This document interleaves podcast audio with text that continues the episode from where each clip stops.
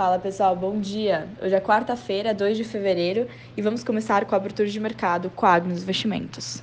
Os futuros dos índices americanos operam em alta nessa manhã. Ontem, no fechamento, os índices fecharam no positivo.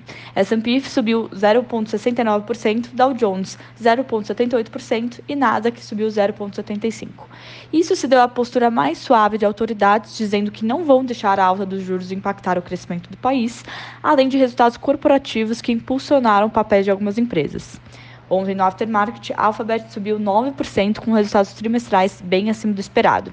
E também anunciaram um desdobramento de ações. Na agenda, veremos dados de emprego do setor privado e estoques semanais de petróleo saindo meio de e meia.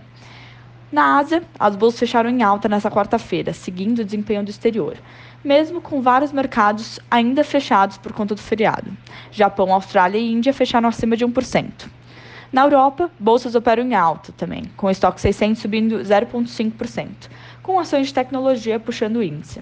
O balanço do Banco Santander, que veio melhor do que o esperado, também ajudou a alta, além do tom mais positivo do mercado como um todo.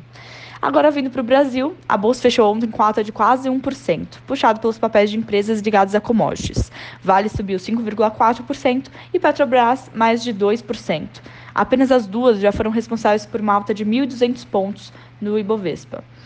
Para hoje, estamos à espera da decisão final da reunião do Copom, que termina hoje, hoje ao final do dia, às seis e meia.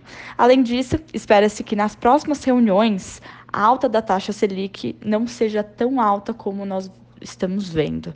A previsão de hoje é que a Selic aumente 1,5 pontos percentuais, chegando a 10,75%. Também teremos pela manhã dados de produção industrial de dezembro. Hoje terá a reunião da OPEP, está ganhando a atenção de todas as empresas que dependem do preço do petróleo. E hoje devemos ver uma volatilidade no preço da commodity. Fico por aqui, desejo um excelente dia a todos e bons negócios.